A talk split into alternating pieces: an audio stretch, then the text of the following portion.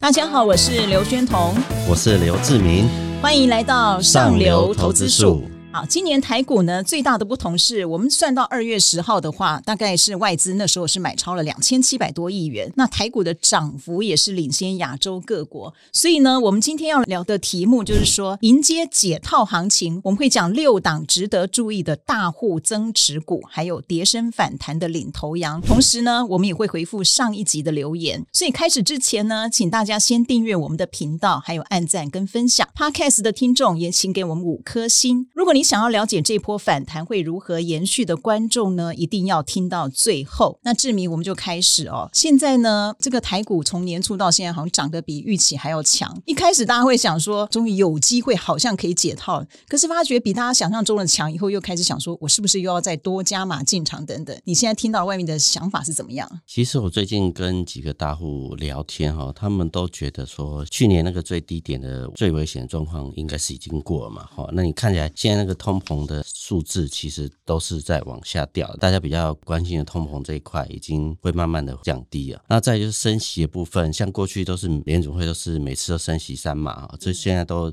一码一码的慢慢的升，那表示其实升息这部分的那疑虑也慢慢的在减少。外资这几年大卖二点五兆以外，外资在今年也开始慢慢买，而且重点是它在过年前就已经开始有大量布局了，所以说其实看起来外资围捕台股这块的确是往往上走。所以说，看起来这些大户都觉得他不认为是马上就是变成回升，但是一个强势的反弹是应该是没有什么问题。那现在重点是大家因为第一个轧空嘛。第二个轧空手，所以反而是如果有回档的话，反而是大家可以再刺激加码，再抢一个反弹的一个状态。那至于要它回不回升，可能要到第二季的时候才大家可以看得比较清清楚一点。那现在从第一期这个，我觉得是一个强势反弹的格局，应该是不变。那我觉得最值得观察还是美元指数了哈，只要美元指数。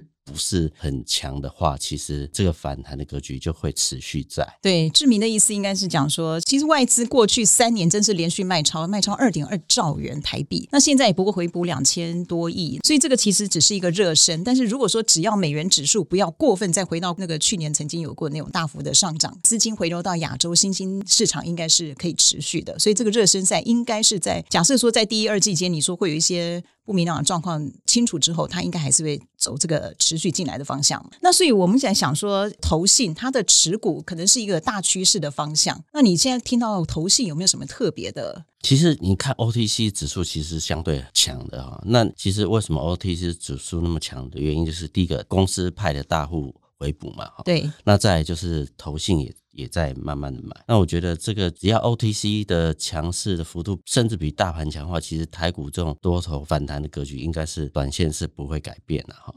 那其实你问问你附近的朋友，他持股应该是不会满档嘛？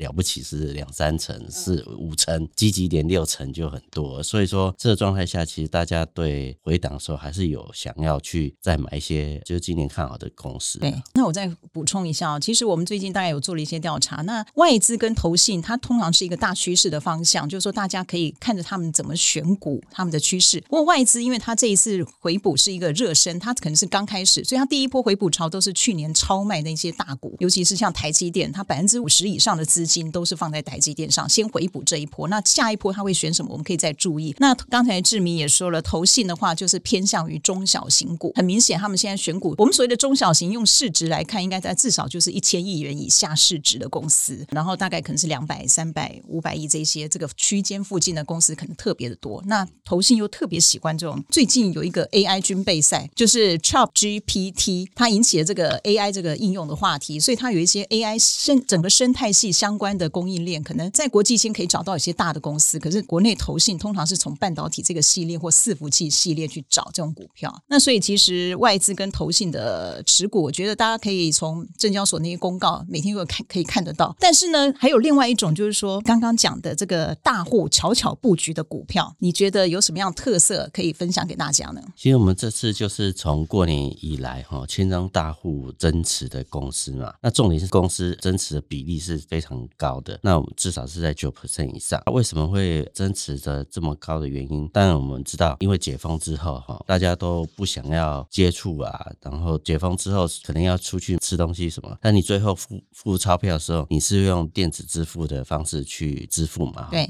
那第一个钞票可能会传播病毒的一些风险，而且因为电子支付又非常的受欢迎，所以说电子支付这部分的运用就越来越多。那联宇是做这个电子支付相关这种 POS 机的一些支付系统嘛？哈，那它为什么会好的原因是，像过去像 POS 机买一台可能要可以用个二十几年，那因为现在从三 G 到四 G 到机则的变化中，其实这些店家其实开始升级这些设备。那尤其是你现在电支付有很多种，那设备更新是的确是需要很大的变化。所以说这些餐饮啊，不管是旅馆这些就相关的这些公司，其实对 POS 机的相关更新其实是做了蛮大的投资的。那这就带动了这个联宇营收的成长。那它一月的营收年成长是一百七十几帕嘛，所以它股价其实有反应一大段。那我们现在就观察说，其实它趋势应该是往上走，只是说它短线涨幅有稍微大一点，所以我们可能要等它回档的时候再找一个适当的时机再做布局。那这种相关的公司，像联宇啊、红宝都是这种概念。那另外还有一个变化就是，大家知道电动车现在越来越多，电动车，但是现在政府都用很多充电桩嘛。那你有看充电桩是用付纸钞的吗？没有啊，哦，没有，全部都是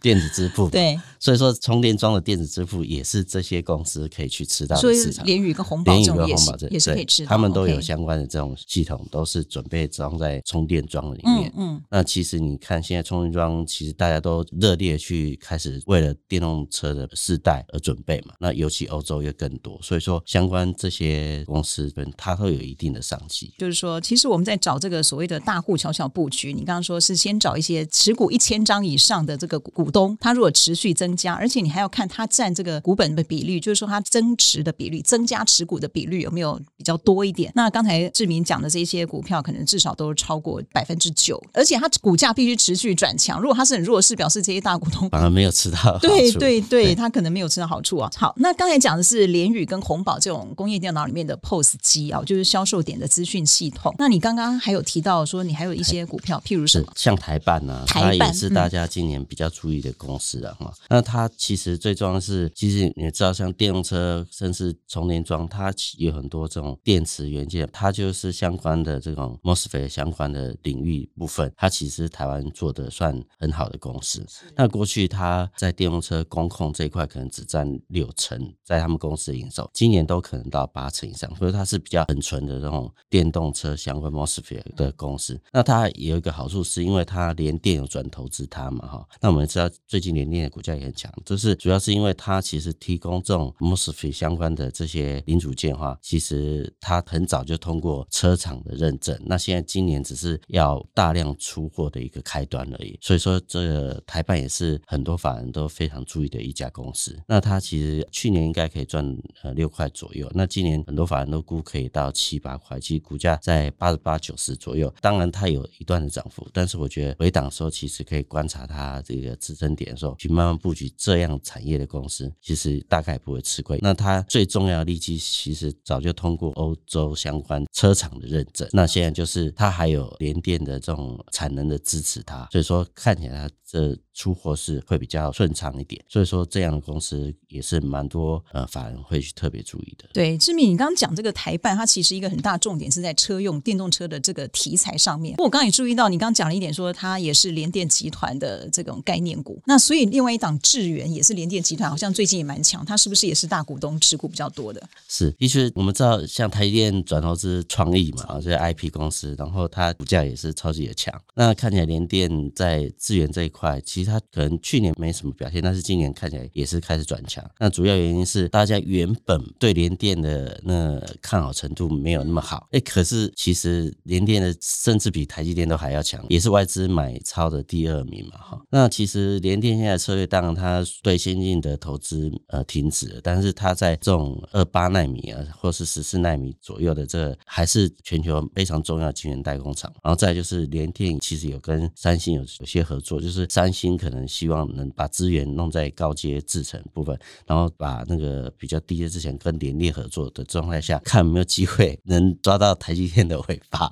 所以说看起来联电在这块其实有卡到一个不错的位置。那因为你看起来联电股价其实比大家想象中强了，那联电的这个投资 IP 公司看起来也会跟着联电这样的趋势走。所以说，像过完年大家呃访问这几个半导体公司，对那种二八纳米啊，甚至是十四纳米的，反而没有那么悲观了。不像过去大家对比较低阶的晶圆代工看起来是比较悲观一点。就是说，我们其实今年年初确实觉得联电有点让我们刮目相看，就是至少在股价表现上，还有它这个集团表现。那你刚讲那段话里面，比如他讲到联电的智源，就讲到了台积电的创意。其实智源跟创意，也就是我们刚刚在讲投信他们在布局里面很重要的股票，就是所谓的矽智财，就 IP 的概念股。那这是因为 IC 设计会因为这个应用越来越难的话，就设计越来越难，那它很需要这个最上游这这个 IP 的这种矽智财的公司。那这个创意跟智源，他刚提到，也就是这一类，这也可以在投信的持股里面看到他们买的蛮多的。好，那芝铭，我还是有个问题，就是说，我们虽然可以依照你刚刚讲的说，你千张大户买的增持的比率来看看，说谁的那个加码比较多，然后去注意到这些股票，可是我们要一般投资人怎么提防说，你知道他什么时候跑掉？当然，我们对。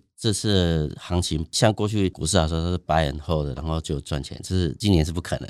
所以你要知道说它的成本在哪里。我们里面帮读者算出他在买进的成本大概是多少。那大家可以看对照，就是如果真的离成本有百分之十五甚至二十的部分，你就要去注意它每周公布的那千张大户的持股的比例是不是有减少。那有减少，那你就要相对是要不管是拔档或什么，就是要小心一点。那读者可以去对照那个它的。买进的成本，然后跟现在股价的差异性，再做一些自己的判断。嗯嗯，就是说，其实投资人你自己也可以去去用功，但是我们在这一期财讯六百七十九期，我们上面有做一些这个分析。那志明也挑了一些股票，就是说也帮大家分析他的大股东的持股状况还有成本。那你再依据这个成本看看它，如果涨幅超过了一个幅度，可能你就要注意到它是不是有拔档啊、这些都是自己就是说也是要做功课的。那志明提供一个方向。那我们现在讲到第三个部分，就是说大家常讲说。跌升是最大的利多，就是在这个市场目前是这样子啊。那很多公司去年都曾经腰斩，就是高低点腰斩，尤其很多电子股。那近期的反弹呢，反而那些腰斩股就变成了很强势的反弹股。那你不要举几个例子给我们？其实像国外大家知道，Tesla 跌了七成以后，它又反弹了一 Tesla 对一倍嘛哈。那其实台湾也有很多相关公司，那当然就是跟跟它产业趋势是相近的。像我们知道说，像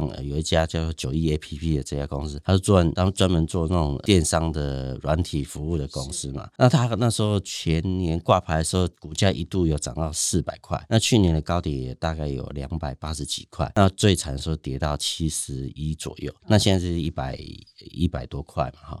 那它主要原因是因为，其实你知道，我们现在你去逛卖场，大部分就是去吃饭嘛。你可能买东西都直接去卖场看了价钱，然后直接 上网去上网，对对，那上网去买的有两个，大部分就是会下载它的国际品牌的 APP，然后去订购相关的产品。那其实这样的 APP 的设计，可能台湾像九 APP 就是领导者。那这样的应用其实还是非常多嘛。那现在有关这种电子商务，其实台湾的渗透率其实还不是那么高嘛，所以慢慢的还是往上走。那九 APP 还有一个原因是，它现在市占率可能在台湾才十趴左右，那公司预估未来五年五到六年可能会成长到二十趴。那这还有他在香港、马来西亚也有进军海外的一些布局，所以说它成长的空间可能比过去大家想象的要大一点。那另外一个就像呃富邦美也是这样。某某，对对，某某也是之前最高的时候有曾经冲到两千块哈。那其实现在电商就在拼你买进的时候送货的速度跟它的一些系统，比如说你换货啊什么都是很流畅，比较愿意在它的这个平台里面去购买它的产品。那现在看起来，富邦美它在物流部分的投资其实相对比其他公司都要好。那它的物流中心还有它的物流面积都比过去要大个二十几趴，所以说看起来它这种物流的服务其实也是蛮蛮好，而且它现在是台湾第一大嘛，所以它价格也会定得非常的有竞争力。那所以说看起来它。它趋势往上走的机会是蛮大。那我们根据这种国际调查资料，像韩国它那种线上购物可能都有三十八趴左右，台湾可能才十几不到二十，所以说它其实往上成长的机会还是蛮高的。所以说这种趋势往下大跌之后，它当然有一段反弹，其实也也有机会去找它另外一个呃布局的时间点。对，这个台湾电商这个线上购物的比率真的是在全世界算先进国家里面算比较低一点点的。不过我我是举我自己的例子，其实我以前也是喜欢实体的，因为台湾买东西太方便了。不过这三年来，我真的也训练成喜欢在电商，就是说你明明知道你买的是什么东西，可是当他送到你家里，那种开箱的感觉还是很快乐的哦。所以我觉得电商的趋势真的是一直往上的。那还有没有什么跌升反弹股？你可以在这里这一集介绍给我们的。电商我那边再补充一点，电商退货是很方便的，也很方便，对，它也不啰嗦，对你也不用跟店员摆脸。电商竞争力的确是比实体要好得多了。是，是。那另外一个大家比较观察就是有一个叫静电防护元件。的公司叫静电防护元件，是像我们去，你说哪一家公司？呃、叫经验。经验。那他为什么像我们以前去参观工厂，这种工厂作业人在作业的时候，他会有一条线是接在那种静电防护的一个保护的一个装置嘛？那他就是蛮需要这种静电防护的这相关的 IC。那经验的全球第三大啊，亚洲第一大。那现在看起来就是在设计啊、制造都在亚洲。那重点是它也估计。要从三百多块跌到一百多嘛，那其实之前也是大跌。现在有调查是说，这种静电防护的这种呃年复合成长率最少都有七到八 percent。成连续会成长大概五到十年，所以说它往上走机会是蛮高的。好，这个经验验就是三个火，Podcast 的听众可能不知道，就经验验三个火，它代号是六四一一这家公司啊、哦，它做静电防护元件是亚洲最大的厂商。好，那节目的最后我们还是要来回应一下上一集，上一集就是说也是我代班的哦，这个能源股不是炒作梦想，三大族群抢攻政府九千亿预算，那这个就在讲能源股。一个张小薇说。地热发电才是台湾的未来，这个志明要不要回复一下？其实我觉得的确啦，但是说大家知道台湾低的是能源是蛮大的，但是它最大的问题都是很多是在国家公园保护区里面。嗯、那现在就是要看你对开发的那种态度是怎样，因为我有之前有跟云豹能源的。公司聊，他们也也曾经去想要开发地热，但是知道说，其实打一次地热的那种探测井大概要一亿台币。探测井，对对对，打一支就要一亿台币。啊！如果你没有探测到，你这一亿台币就丢在水里面。所以这方面就是还是要，比如说政府辅助，然后才能让它风险比较降低，然后呃厂商才愿意去做这些测试嘛。那我们都知道，像比尔盖茨基金会，他也投资地热嘛，然后跟瑞典的厂商在台湾也有做一些测试。看起来。成果有慢慢的浮现。那像宜兰清水那个，其实过去也是有做地热，但后来因为效能之前的设备效能不够好，所以说停了好几十年吧。后最近又重启。那我觉得的确设备在更新的阶段。其实台湾的地热的确是值得开发的一个能源的新能源，然后绿能。那它的好处是它不会间断，不像太阳能是白天有电，太阳下山就没了啊。哦、然后风电是可能晚上风比较大，白天比较少，所以就这。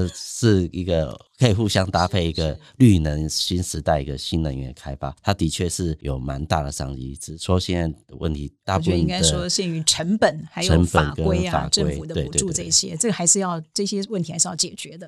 那在我们讲第二位的网友是说，他叫 Chishan Wang，他说关于储能，不晓得台泥转型储能布局该怎么看？其实台泥在这个新能源布局算是水泥场面应该是数一数二的，甚至。是大型企业里面也应该是数一数二的。那他除了投资能源是做电池芯的嘛？那他现在要加大他的投资，也希望做电池相关的那个。然后再就是他欧洲也有投资呃相关的公司，其实也都是说一些能源的相关领域的。然后还有他有投资一家叫做飞鸿这家公司是做充电桩的。那其实看起来台泥在这方面的布局，其实他也有做地热相关的开发嘛，哈。所以说，我觉得他的确是比其他公司要呃努力，甚至认真的。对对。当然，去年他也是价是跌的蛮深。其实我觉得可以观察他今年的股价变化，而且在转型绿能部分，呃，台泥的领导者的确是很早就看到这样的趋势。只是说，大型公司要转转弯，其实它需要一点时间。我觉得它转的是的确比很多大型方向是对的，对，早，然后方向也对，嗯、只是说要有成果，可能还需要一段时间。是好的，那这一集我们节目就到此为止，大家看完了啊，别忘了留言给我们。那我们今天聊到这里呢，对内容有兴趣的观众呢，也请你购买《财讯双周刊》第六百七十九期《上流投资术》，我们下次再见，拜拜。